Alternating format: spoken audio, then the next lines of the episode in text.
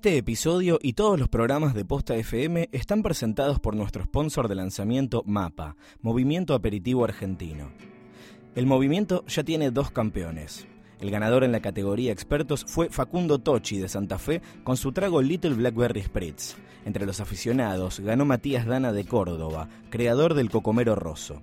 El año que viene viajarán a Italia a recorrer la ruta del aperitivo. Entérate de todo en posta.fm barra mapa.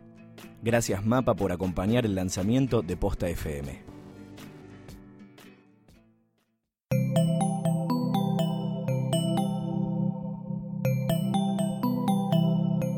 Bienvenidos a posta.fm, Radio del Futuro. A continuación, las figuras más mediáticas son acostadas en el diván de Psique y Cupido.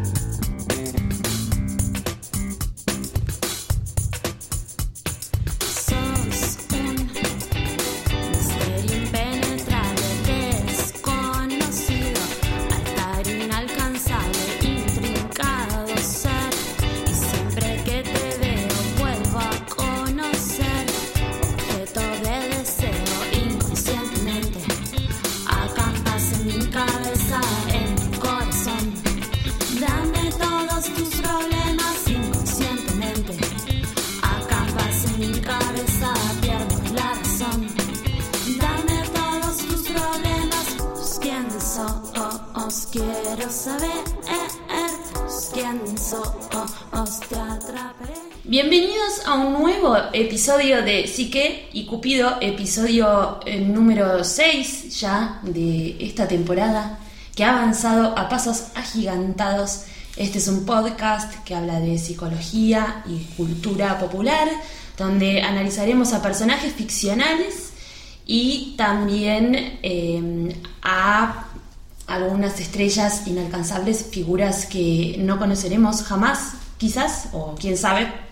Y también tenemos una suerte de eh, consultorio eh, para todos los problemitas habidos y por haber. Tengo a mi lado al licenciado Gustavo Casals. Eh, ¿Qué tal, Mecha? ¿Cómo estás? Muy bien, Gus. Eh, él es quien nos ayudará a desglosar. A, hoy tenemos a no solamente un personaje ficcional, hoy tenemos a dos personajes ficcionales en nuestra bandeja Tenemos de a análisis. dos personajes que queremos mucho, ¿no? Sí, Este, que bueno, la primera vez que hicimos personajes ficcionales hablamos de Walter White y de Jesse Pinkman de Breaking Bad.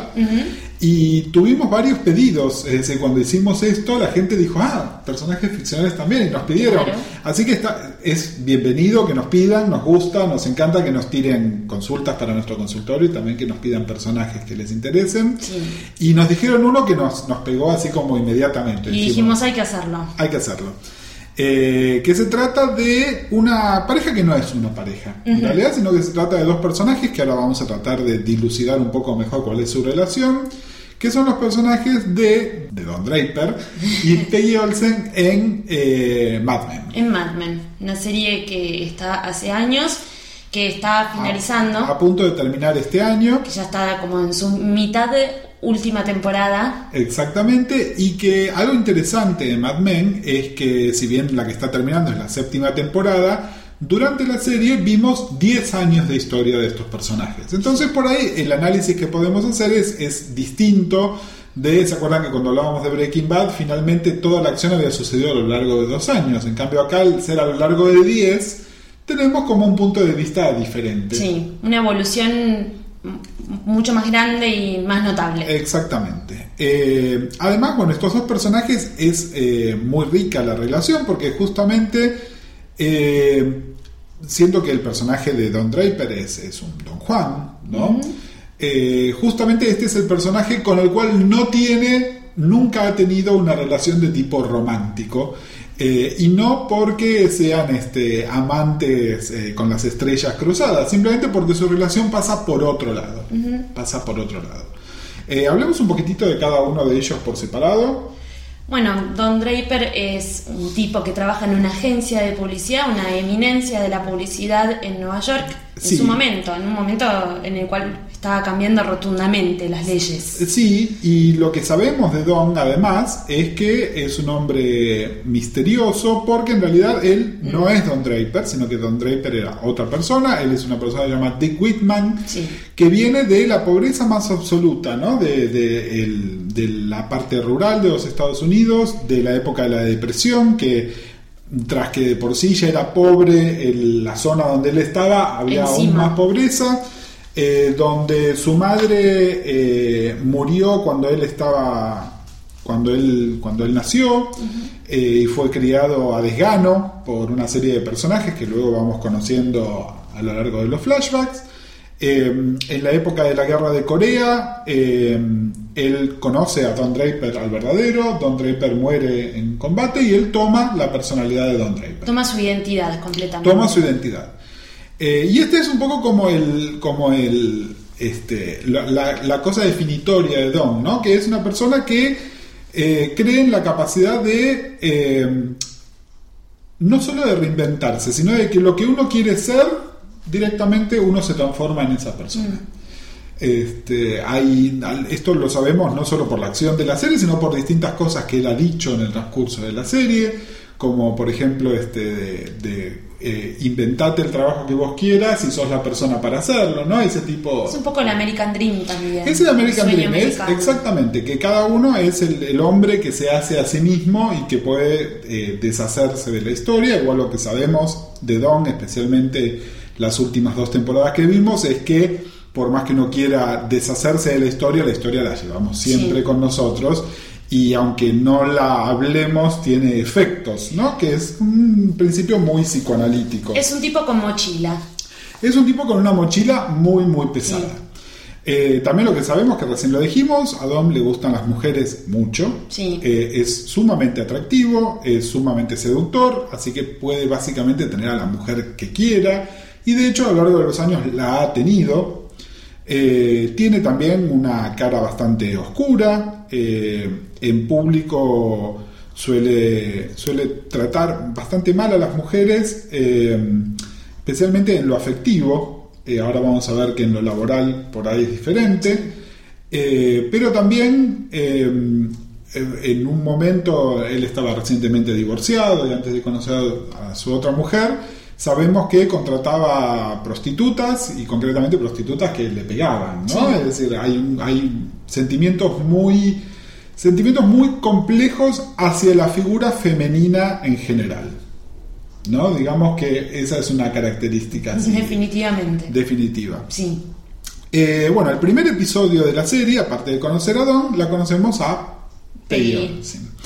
Peggy es una chica eh, modesta de, de los suburbios de New York, con una educación básica, es decir, no tuvo la oportunidad de ir a la universidad, fue a lo que se llama escuela de secretarias, que sería Sí. como hacer una especie de terciario, ¿no? Y cuando la conocemos es muy muy jovencita y entra a trabajar en la en el medio de la jungla, en, en lo que entonces era Starling Cooper, es recibida por John Harris, que por ahí en otro episodio aprovecharemos para hablar de John, Sí, también. eh, pero que bueno, que es como la abeja reina de ese lugar. Claro, es la ¿no? jefa de secretarias en un mar de secretarias que se puede ver, se puede ver en ese primer episodio. Son realmente muchas. Eh, y Peggy recibe, recibe un montón de, de información eh, compleja y contradictoria, ¿no?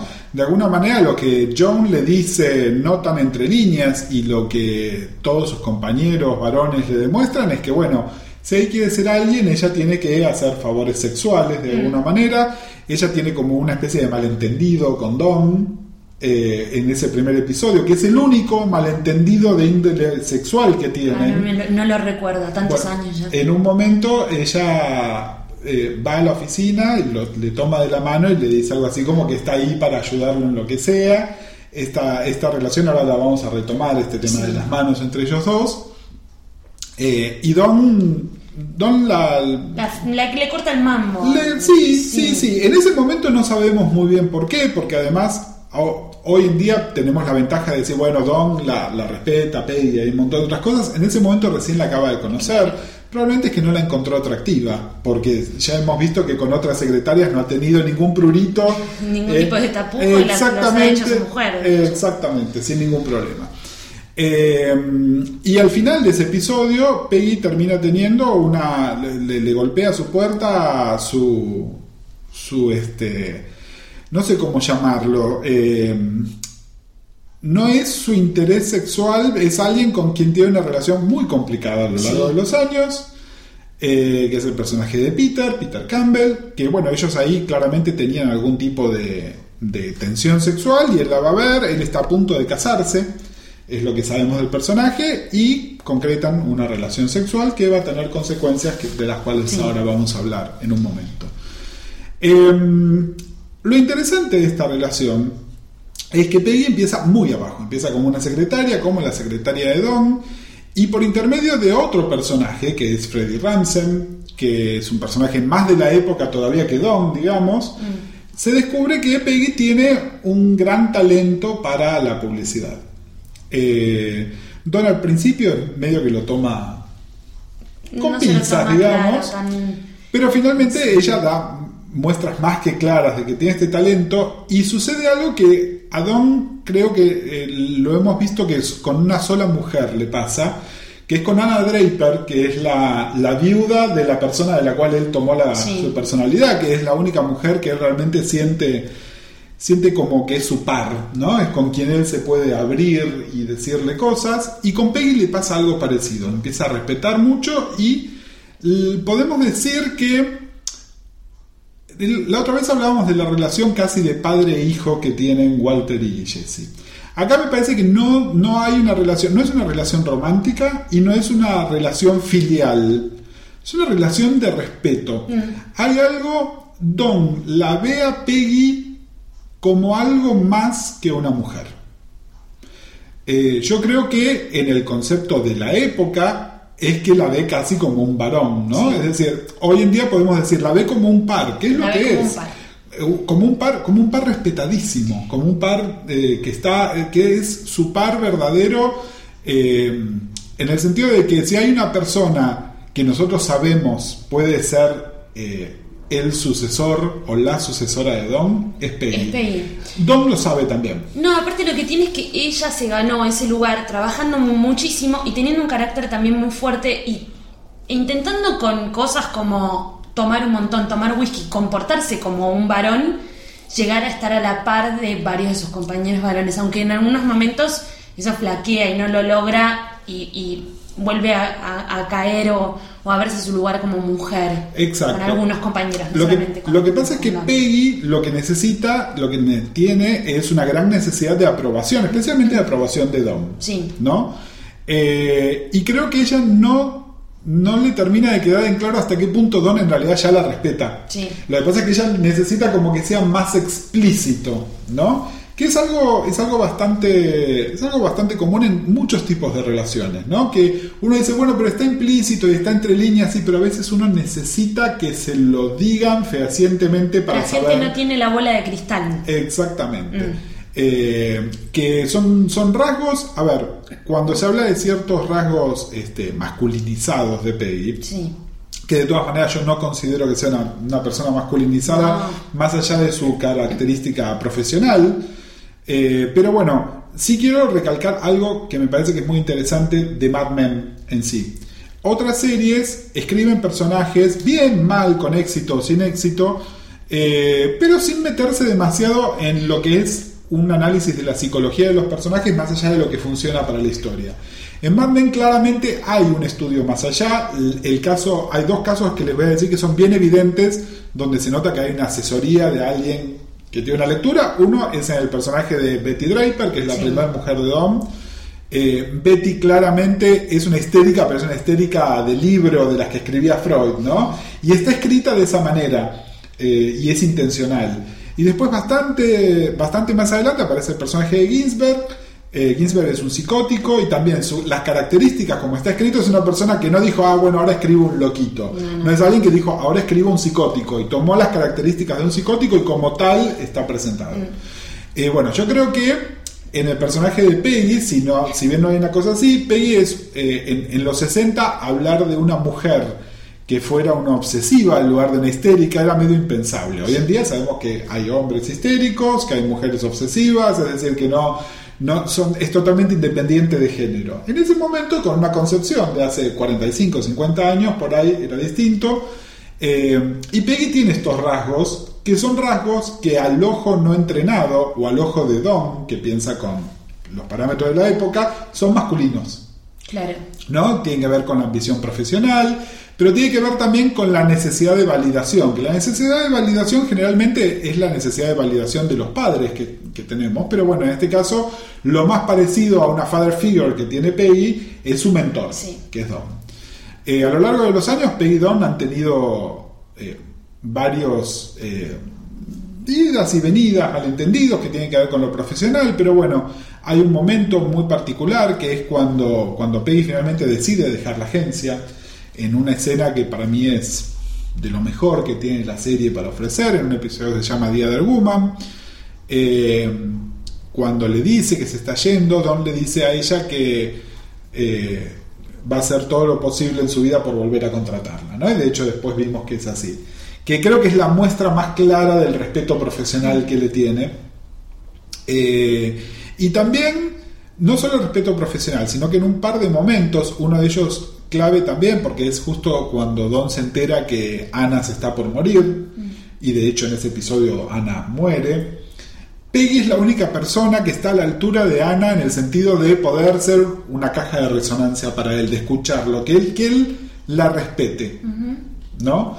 Y Don, ojo, no creo, no solo porque Ana y Peggy son mujeres. Eh, Don es un tipo que por su, por su ego propio no responde, digamos, este, si estuviésemos haciendo una evaluación profesional diríamos no responde bien al feedback. Sí, sí, sí. Pero bueno, hay algo, hay algo en, en Ana y en Peggy a la cual él responde muy bien. Y esta, esta última temporada tuvimos la oportunidad finalmente de ver, después de, de un momento muy feo que hubo este, en temporadas anteriores, por los cuales Peggy y Don terminan realmente, no voy a decir enemistados, pero sí distanciados, tienen un momento de reconciliación. Eh, y que creo que nuevamente sale esta cosa del respeto y hay una lectura muy linda, hay una última escena donde están Don, Peggy y Pete, donde hay un concepto de familia, ¿no? De, de- de familia en el, como la concebimos en el 2014, ¿no? Que familia es la gente que uno elige. Sí. Pero me parece que hay algo, si bien en, en esa pintura coincido que hay algo familiar de los tres, considero que ni Peggy ni Don se ven a sí mismos como familia. Eh, se ven como pares. Eh, es, me parece que la muestra, eh, muchas veces cuando se habla del machismo de, de Mad Men, yo creo que no se entiende que en realidad Mad Men es un comentario sobre el machismo. Sí, claramente. Y me parece que justamente la muestra más clara de lo que es igualdad de género es la relación de Peggy y de Dom, ¿no? Que realmente ellos se ven reflejados así. Eh, a lo largo de esto pasaron un montón de cosas por las cuales se vinculan. Recién les hablamos de, de esta aventurita que tuvo Peggy con Pete, por la cual ella queda embarazada. Sí. Eh, hay una cosa muy rara que es que Sí, ella... muy raro porque aparte después mm, eso no, no se ve a lo largo de la serie. No sé qué va a suceder con eso. Bueno, yo, eh, yo tengo una lectura, una lectura que hice en su momento, que tenía que ver también con, con la psicosis también, ¿no? Por ahí emparentando la Peggy con eso, creo que lo dejaron un poco de lado. Eh, fíjate que Peggy no reconoce que está embarazada y luego además tiene como un desentendimiento de su hijo Sí. muy, muy grande, Sí, ¿no? sí. De, eh, Realmente lo, lo deja se lo deja cuidado de, de su madre. de su hermana. De su hermana. Lo deja cuidado de su hermana y como uno hablar de eso, y hay como un desencadenante de todo esto, que es una de las, por ahí la, la frase más famosa de la serie, que es que Don la va a ver cuando ella todavía está hospitalizada, este, y le dice, no vas a poder creer cómo esto nunca sucedió. Wow. ¿no? Que es un poco, es el lema de Don también, ¿no? Es decir, para él, Dick Wickman no, No sucedió. y creo que hay algo, hay algo de eso también. Como te decía, en el momento me parece que había algo en ese desconocimiento de Peggy que, que podía ser casi un delirio. Obviamente el personaje después fue en otra dirección. Pero bueno, este secreto además es algo que los une a Don. O sea, lo- la une a ella, a, a Don de una manera muy fuerte. Ella en un momento después le blanquea a Pete de todas maneras que esto sucedió. Es otro de esos temas tácitos de los que no se habla. Eh, justamente es una característica de la serie, ¿no? Todo lo que nunca se dice y está por ahí. Pero bueno, lo que no se dice es un concepto que en psicología, sobre todo en psicoanálisis, se usa mucho, ¿no? Es lo que no se dice, pero igual tiene efectos. Claro. O al contrario, por el solo hecho de no decirse, tiene mucho más efecto todavía. Pero bueno, me parece que eh, muchas veces hablamos de vínculos enfermos y el vínculo de Don y Peggy me parece que es un vínculo sano. Es un vínculo sano. Es un vínculo sano, especialmente ahora que han logrado como hablar de lo que les pasa y reconciliarse. Eh, la serie además a lo largo del tiempo nos ha dado varias señales, esto que decía de las manos, en ese primer episodio Peggy le toma la mano, después en el episodio de Suitcase, que es este episodio cuando fallece Ana, es Don el que le toma la mano a ella, cuando el día que ella se va de la, de la agencia, Don le toma de la mano y se la besa. Y ahora en este último episodio él le da la mano para sacarla a bailar Y bailan. y, y bailar, ¿no? Es Esa decir, escena me hizo llorar. esa escena es para llorar. Es para llorar y es hermosa. Y bueno, Es- habla realmente de un, vínculo sano de respeto y Exactamente. de aprecio entre ellos genuino. Porque fíjate que en cualquier otra serie o en cualquier otra película, trabajo de ficción, cuando la pareja se pone a bailar, implica vínculo emocional, afectivo, amoroso. Sí. Y acá no, acá es, es otra cosa. Y, y lo que decía, no, no me parece que pase por, por una relación filial, sino es, es de... es Claro, de- porque podría confundirse también con una relación filial, pero no, no, no lo es. Exactamente. De hecho, y es un tema recurrente en la serie, varias personas que consideran que Peggy llegó donde llegó, no por su talento, sino porque se acostó con Don. Y, y en realidad ella no le da importancia porque sabe que no es así, y Don también sabe que no es así, y la gente más cercana a ellos sabe perfectamente que no es así también, ¿no? Eh, nada, es una relación que es una relación que me gusta, es una relación que me parece rica. Les recomendamos, si, le- si les gustan en general los temas que hablamos acá en Siquel Cupido, les recomendamos que vean Mad Men. Es una Están serie todos, es un catálogo de, de todas las personalidades habidas y por haber. y de relaciones y de, de observaciones, es decir, por ahí lo que pasa en Mad Men no pasa por la acción como en otras series o en el avance del argumento, sino justamente por, por mostrar estas cosas y es muy rico. Si les interesa este, tratar de escarbar un poquitito más allá de la superficie. Sí, son unos personajes con una construcción hermosa. Exactamente. Y hablando, bueno, hablando de parejas, Sí. este, nos surgió, y esta, esta no es una pregunta que nos hizo este, un, un oyente, sino que es un tema que, que salió en debate con, Sí. con Mercedes en, en otro momento, pero que nos pareció que estaba bueno traerla también. Bueno, hemos notado, yo he notado a lo largo de los años, y esto lo he hablado con, con varias personas, eh, ¿qué pasa? Hay parejas camaleónicas, parejas que pueden ser novio-novia, a veces pasa entre amigos, amigos varones y mujeres, mujeres y mujeres y demás, pero son personas que hacen como una especie de, no sé si la palabra es simbiosis, usted me lo dirá que es el experto, pero que se transforman en la otra persona o adquieren los gustos de la otra persona y quizás no tienen una personalidad tan moldeada o sí, Sí. y la abandonan. No sé qué sucede. ¿Qué pasa con eso en general? Bueno, yo primero no, no hablaría de simbiosis, porque Sí. simbiosis habría, hablaría de como una necesidad de uno con el otro para sobrevivir. ¿No? Acá me parece que lo que estamos hablando es... eh, esto que vos decís de camaleónica tiene que ver con, con, eh, con la mímesis, ¿no? Con Sí. la, la posibilidad de mimetizarse con otro, de parecerse al entorno. Estamos diciendo, por ejemplo, esa chica que eh, va cambiando de personalidad según va cambiando de novio. Y que de O ese- repente tiene un o- novio y le gusta el reggae y se hace Rastafari. Bueno, o al revés. O ese novio que empieza Por a parecerse supuesto. a como... Por supuesto, como- se aplica de ambos lados. Pero también sucede entre amigos eso. Y también sucede mucho entre amigos. Ahora, me parece que entre amigos es hasta más esperable que suceda. Sí.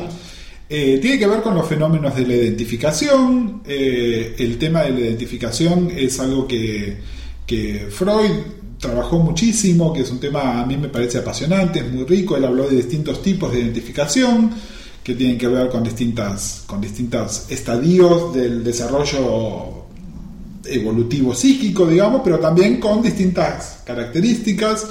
Eh, está lo que se llama, está la, la identificación que se llama al rasgo, que es a una determinada cosa, después está la identificación cuando hay una pérdida, que es por ejemplo eh, como parte de un luto, ¿no? Uno, uno incorpora algo de, de otra persona.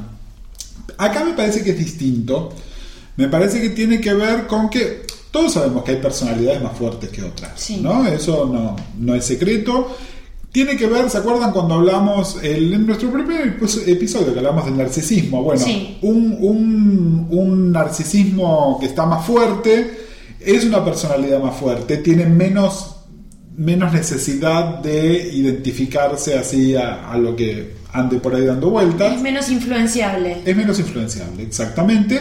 Y después hay otras personalidades que no. Y, y ojo, también pensémoslo en algunos casos eh, como una muestra de flexibilidad. Es decir, no siempre es malo. Claro. Tener la capacidad de adaptarse al entorno no necesariamente es algo malo, salvo cuando se desdibuja por completo Eso. que ahí es donde puede entrar en el terreno de lo preocupante y generalmente los que se dan cuenta son los terceros, ¿no? Es, este, es la amiga que perdió una amiga porque se puso de novio, es la madre que no reconoce a su hijo porque desde que está con tal chica ya no es de tal manera, ¿no? Este, este tipo de cosas. Eh, a ver, todos tomamos constantemente, tenemos pequeñas identificaciones con la gente que nos rodea, Sí. generalmente porque además creemos que nos hace mejores, es decir, cuando uno tiene- nota una característica de otra persona que nos gusta, medio como que la incorporamos. Ahora, cuando son todas las características o es el paquete completo, ¿Qué ahí es donde empieza, empiezan a como a, a prenderse así este, las luces de, de, de- de alarma. alerta. De alarma. Eh, el- a mí lo que me cuesta es decir si esto es bueno o malo de una manera categórica. Eh, en realidad lo que hay que evaluar, y yo en, el- en una circunstancia clínica lo que estaría evaluando es si esto le trae algún tipo de eh, sufrimiento a la persona que está pasando por eso. ¿No? Porque muchas veces es bueno, eh, uno se encuentra con relaciones que ya tienen cierto tiempo, ¿no? que es yo dejé todo por, Por, ¿no? claro. su compañero, su compañera y me transformé en algo que no me reconozco y ahí hay un sufrimiento. Eso no es sano, hay que tener cuidado. No hay que dejar nada por nadie nunca. No No, no tan así, no tan así. Eh, pero hay que tener cuidado. Con eso siempre que generar es, los espacios propios también dentro de, de una pareja. Exactamente, y eh, retener, y esto, volvamos al tema de la flexibilidad. Para mí la flexibilidad es salud. Es decir, la sí, sí. flexibilidad es la posibilidad de poder adaptarse a distintas cosas. Eh, la rigidez, al contrario, no, No. porque además la rigidez eh, lleva a la confrontación, no es, eh, no, no es buena en general. Pero eh, cuando hay una identificación de esta que es tan fuerte, también lo que se generan son ciertas, eh, ciertas dependencias, ¿no? Porque uno, y no dependencia en el sentido de lo necesito, sino que eh, sin el modelo no soy nada, Claro. ¿no? Sí, es como si le- sale la, sale la forma y la persona se derrite. Eh, hay algo de eso. Y además, es bueno, ¿qué queda de todo esto cuando se corta se esa relación? esa ¿no? Porque sobre todo hoy en día, y, y esto mi amigo Diego Cesario, que por ahí nos está escuchando, siempre me dice, tienen que hablar de las relaciones líquidas, ¿no? que es un concepto de Sigmund Bachmann, que hoy en día estamos en esto de las relaciones líquidas en el sentido de que todo es más fluido y que nada es tan permanente Sí. como solía ser. Entonces, eh, obviamente ninguna relación va a durar para toda la vida, por ahí algunas sí. Entonces, ¿qué pasa cuando hay una mímesis de este tipo? La relación termina, es bueno, ¿me queda algo de eso? ¿No me queda nada? ¿Me voy a adherir a lo próximo que venga? ¿O voy a buscar desesperadamente algo para adherirme de esa manera? Personas velcro, ¿no? De alguna manera. Personas velcro, eh, donde además ya es una muy mala manera de iniciar una relación. Ah, sí. ¿No? Porque si es este, quedé, quedé en banda, por decirlo de alguna manera, y me tengo que aferrar a otra persona, ya estás empezando un vínculo enfermo desde. Desde el, desde el vamos. No, aparte estás, no te estás mostrando realmente como sos, que parece un cliché, pero Total. es Pero bueno, eh, me parece que igual hay que hacer como un análisis caso por caso, pero a ver, a nivel consejo. Eh, y este consejo no es para la persona que está mimetizada, sino para la gente que lo rodea. Sí. ¿No? Eh, analicemos dos desde el punto de vista del sufrimiento. Es para esta persona, esto que le está pasando, ¿le trae consecuencias negativas? ¿Es malo o no?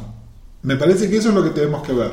Si no le está trayendo ninguna consecuencia negativa, si las consecuencias negativas nos las trae a nosotros como lo que lo, lo estamos rodeando, bueno, nada, tratemos de comunicarlo, lo- comunicarlo un poquitito, como ya lo dijimos en varios No otros está casos. mal comunicarlo. No está mal, no es, mira, siento que eh, ya no nos vemos tanto como antes o no tenemos tanto en común como antes, Sí. ¿no? Como sin culpar, sin señalar. Y aparte también con estas, cuando se, mimetiza la persona, también extrañas un poco el anterior ser de esta persona antes que conozca a su pareja con la cual se mimetizó. Claro. ¿Está bien comunicar eso, por ejemplo? Está bueno, pero también evaluemos, evaluemos cuando no hay una mejora, Mm. ¿no? Y no tomemos a la mejora como producto nada más de la relación. Por ahí alguien, todos aprendemos. Claro. ¿No? Entonces, este, esta chica que por ahí este, se hizo Rastafari, por ahí descubrió una espiritualidad que antes no Claro. tenía y que está Y le buena. quedó ahí. Exactamente. De la relación es algo positivo. Exactamente. Entonces, a- a-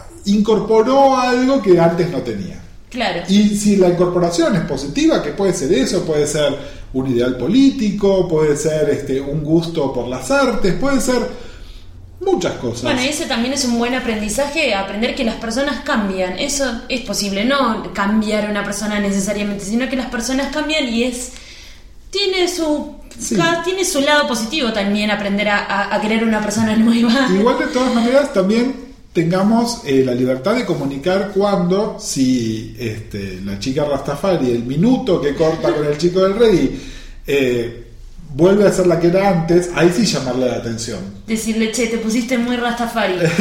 Te pusiste muy Rastafari y ahora lo dejaste. y ahora lo dejaste, Era- entonces esto Hasta fue, antes de ayer esto fue por tu pareja. Eh, claro, ¿cómo, cómo para verlo? Obviamente eh, esto en un ámbito de comunicación fluida y de confianza, es decir, no como una echada en cara. No, no, no, hay que hablarlo siempre con mucha liviandad y con sutileza, porque son temas Pero que es esto, un poco. evaluemos si el, el- es un problema para nosotros o para la persona que lo está pasando. Y si es algo positivo. Y si es algo positivo, y si es para nosotros, y por ahí eh, tendremos que dar un paso al costado, sobre todo si la persona está realmente feliz. Ahora, si teníamos, no sé, una amiga que era un parangón de la liberación femenina y de repente ahora es una ama de casa sumisa que realmente sabemos que no va a terminar bien, bueno, ahí eso Claro.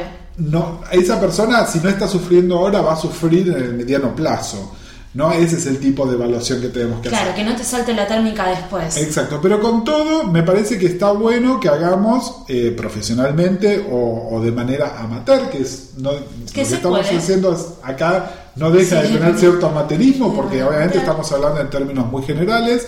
Evaluemos eso, evaluemos el sufrimiento, evaluemos si para esta persona eso que está pasando es realmente algo negativo, no negativo para nosotros, sino para ellos, si realmente la está pasando mal, si realmente está trayendo consecuencias o no.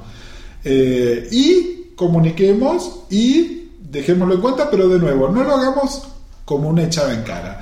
Eh, y no lo hagamos con, con sarcasmo, con ironía, que no, no está bueno. no hagamos una cacería de brujas de- de- del asunto. Exactamente, hagámoslo de, de nada. Si realmente son gente a la que queremos, hay que hacerlo desde el amor. Sí.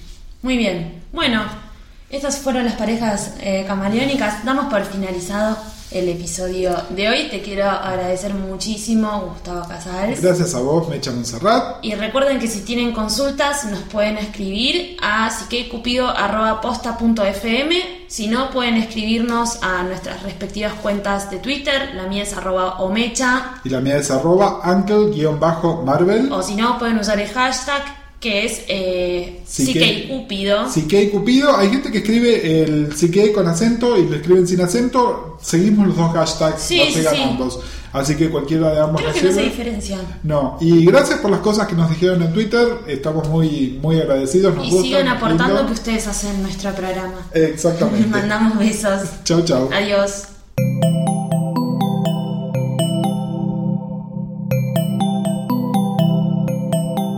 Pegados a posta.fm, radio para escuchar como quieran y donde quieran. Posta.